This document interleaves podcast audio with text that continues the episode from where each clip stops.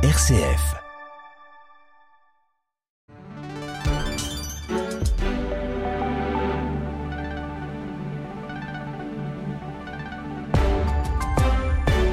RCF, il est 19h. Le journal Margot Emmerich. Bonsoir à toutes et à tous et bienvenue dans cette nouvelle édition du 19h. Au sommaire, ce soir, les appels à une trêve humanitaire se multiplient dans la bande de Gaza.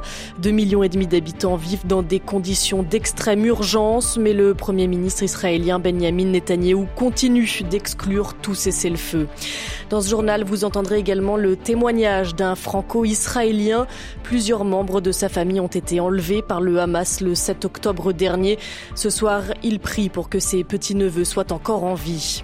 Dans le reste de l'actualité en France, la tempête Ciaran se rapproche. À partir de demain, trois départements bretons seront placés en vigilance au vent violent. Et dans le Finistère, les commerçants commencent déjà à se préparer.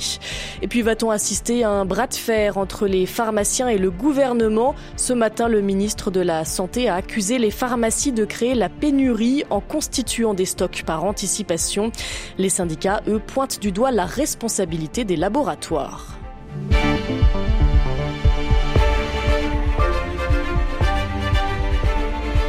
Et on commence avec les frappes israéliennes qui s'intensifient encore sur l'enclave palestinienne. L'armée israélienne assure avoir tué plusieurs membres du Hamas et frappé environ 300 cibles ces dernières 24 heures. Elle affirme également avoir intercepté un missile tiré depuis la région de la mer Rouge. Et dans le même temps, les affrontements sur terre se poursuivent eux aussi. Tsahal mène des opérations sur le front nord et sur l'est pour couper l'axe central de la bande de Gaza et ainsi isoler au maximum Gaza ville du sud de l'enclave. Ce matin, le mouvement international de la Croix-Rouge déplorait de nouvelles frappes aux abords d'un hôpital. Et selon le Hamas, un missile israélien a tué une cinquantaine de personnes dans un camp de réfugiés au nord de la bande de Gaza. Une stratégie bien rodée d'après le général Dominique Trinquant. L'ancien chef de la mission militaire française auprès de l'ONU était ce matin l'invité de la matinale. Vous avez à Gaza le type de combat en zone urbaine, c'est-à-dire que le Hamas, qui connaît parfaitement la ville, au-dessus, mais surtout en dessous, avec tous les tunnels, a pu préparer sa défense et attend euh. Et donc euh, l'armée israélienne a intérêt à lancer des raids, mais à garder le mouvement. Si elle devient statique, à ce moment-là, elle s'englue dans le filet dressé par le Hamas et risque de perdre beaucoup d'hommes. Sur le plan militaire, ça n'avait pas vraiment de sens de lancer une grande attaque euh, avec euh, tous les moyens qui se seraient englués. Donc euh, pour l'instant, Tsahal va chercher les objectifs, cibler les objectifs et se retirer dès que l'objectif est atteint. Ça ne veut pas dire, notamment le long de Wadi Gaza, qui n'est pas un dispositif permanent qui s'installe, parce qu'il s'agit de cloisonner le dispositif entre le nord de Gaza et le sud de Gaza. Hier soir, après la libération d'une otage par l'armée israélienne, le Premier ministre Benjamin Netanyahou a confirmé qu'il excluait encore tout cessez-le-feu avec le Hamas. Et justement, cela fait maintenant plus de 20 jours que les familles des otages sont sans nouvelles de leurs proches enlevés par le Hamas en Israël. Ishedan a perdu sa belle-sœur et sa petite-nièce qui depuis ont été retrouvées mortes. Il reste encore sans nouvelles de ses petits-neveux et de leur père retenus en otage. Il n'a eu des informations sur les enfants que grâce au témoignage de deux otages libérés la semaine dernière. Aujourd'hui, le franco-israélien se dit terrifié à l'idée de ne pas pouvoir retrouver ses proches en vie. Je ne sais pas à quoi croire et je ne sais pas à quoi prier. Je ne sais pas à quoi demander et je ne sais pas qu'est-ce qui peut arriver. C'est même pas une épée de Damoclès, c'est une machine à hacher Damoclès et je ne sais pas si ma famille reviendra euh, vivante. Donc je suis terrifié et je suis euh, sans patience parce que la seule chose que je veux voir est embrasser ces, enfants-là et, et leur père. J'ai hâte à voir. J'ai hâte à entendre leur voix et peut-être j'ai hâte seulement à savoir qu'ils sont vivants et peut-être j'ai hâte à entendre qu'ils ne sont pas vivants mais qu'ils ne souffrent pas aussi. Et ce soir, une soirée d'unité pour la libération des otages se tiendra dans la synagogue de la Victoire à Paris. En France, où le parquet de Paris a indiqué avoir ouvert une enquête après la découverte d'étoiles de David dessinées au pochoir sur plusieurs bâtiments de la capitale. Depuis l'attaque d'Israël par le Hamas le 7 octobre, 2500 signalements d'actes antisémites ont été reçus d'après le ministère de l'Intérieur et plus de 430 personnes ont été interpellées. C'est une autre conséquence de la guerre au Proche-Orient, conséquence économique cette fois. Dans son dernier rapport sur les matières premières, la Banque mondiale alerte sur la possible explosion de l'or noir. Depuis le début du conflit, le prix sur les marchés n'a que très, légèrement augmenté, mais en cas d'escalade des tensions au Moyen-Orient, le baril pourrait atteindre 150 dollars contre moins de 90 aujourd'hui. Pour autant, en France, le tarif à la pompe devrait rester stable, comme nous l'explique Philippe Chalmin, président de Cyclope et professeur d'économie à l'Université Paris-Dauphine. Nous avons, entre guillemets, un avantage, c'est un avantage un peu ironique et paradoxal, euh, c'est que quand vous achetez, disons, de l'essence à 2 euros, euh, vous payez un peu plus d'un euro d'impôt.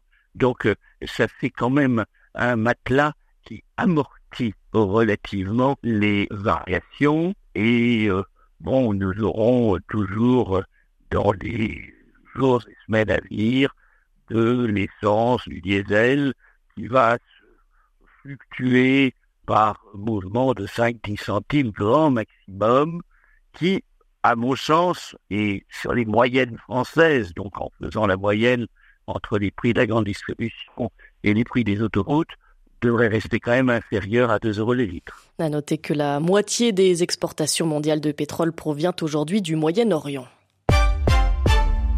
19h06 sur RCF. En France, la tempête Ciaran se rapproche. Trois départements du littoral passeront demain soir en vigilance orange au vent violent. Il s'agit du Finistère, des Côtes d'Armor et du Morbihan. Météo France annonce des rafales de vent pouvant atteindre 180 km heure et des vagues jusqu'à 10 mètres de hauteur.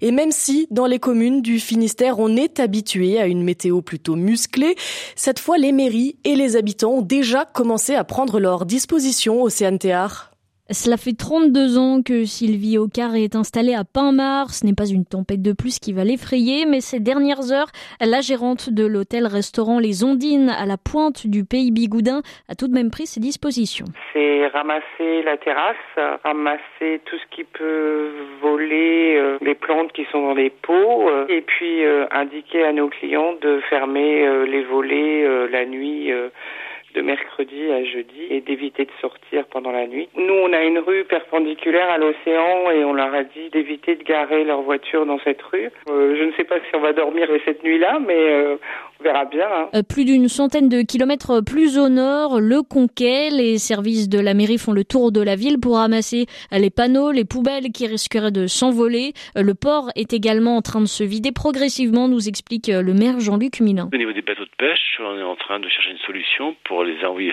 sur euh, Brest, parce que là, dans notre port étant ouvert euh, plein ouest, ben, quand ça rentre et la houle, ben, ça risque de faire de grosses casses. La mairie a également pris un arrêté pour interdire l'accès à la presqu'île de Kermorvan et son phare qui surplombe la mer d'Iroise, lieu d'habitude très prisé des promeneurs. Un reportage signé Océane Théard et la Bretagne sera donc la première région touchée par la tempête qui devrait s'étendre au reste du pays jeudi. Conséquence, le trafic des TER sera interrompu jeudi dans cinq régions du nord-ouest, en Bretagne, en Normandie, dans les Pays de la Loire, en Centre-Val de Loire et dans les Hauts-de-France. Dans le Rhône maintenant, 34 communes, 6 fédérations de pêcheurs et 35 particuliers ont déposé une plainte collective après la révélation de concentrations alarmantes de polluants éternels. Cette plainte vise des faits de mise en danger de la vie d'autrui, d'écocide et de pollution des eaux. Elle concerne les activités de deux groupes industriels classé Céveso seuil haut. Il s'agit des entreprises Arkema et Daikin implantées dans la vallée de la chimie au sud de Lyon. Le nombre de détenus dans les prisons françaises repart à la hausse avec 74 342 personnes incarcérées au 1er octobre. La densité carcérale s'établit à 122% contre 119 il y a un an. Cette question maintenant, doit-on s'attendre à de nouvelles pénuries de médicaments? Actuellement, 450 médicaments sont mis sous surveillance par euh, l'Agence nationale de sécurité du médicament, dont les antibiotiques, les médicaments contre la fièvre, certains corticoïdes ou encore les médicaments contre l'asthme. Ce matin, le ministre de la Santé a annoncé qu'il comptait réunir la semaine prochaine tous les acteurs concernés par la gestion des stocks de médicaments. On fait le point ce soir sur la situation dans les officines avec Suzanne Marion. Les pharmaciens rencontrent déjà des problèmes d'approvisionnement et parlent de pénurie perlée, craignant que le pire soit à venir, ce qui implique des difficultés quotidiennes, comme l'explique David Abenaïm, pharmacien à Marseille et président du réseau Pharmabest. Nous on subit, on a de l'information au compte-goutte, euh, on apprend au jour le jour quand il y a des ruptures. Nos équipes passent un temps fou à parler au médecin au téléphone, parce que chaque ordonnance a, souvent des ruptures, donc on est obligé d'appeler le médecin, de voir par quoi on peut remplacer. Souvent on ne peut pas remplacer, on fait revenir les, patients. C'est une gestion assez compliquée. Quoi. Et la solution, elle est peut-être à chercher du côté du prix des médicaments. Les pharmaciens s'accordent pour dire que les problèmes d'approvisionnement ne seront pas résolus tant que les prix n'auront pas augmenté.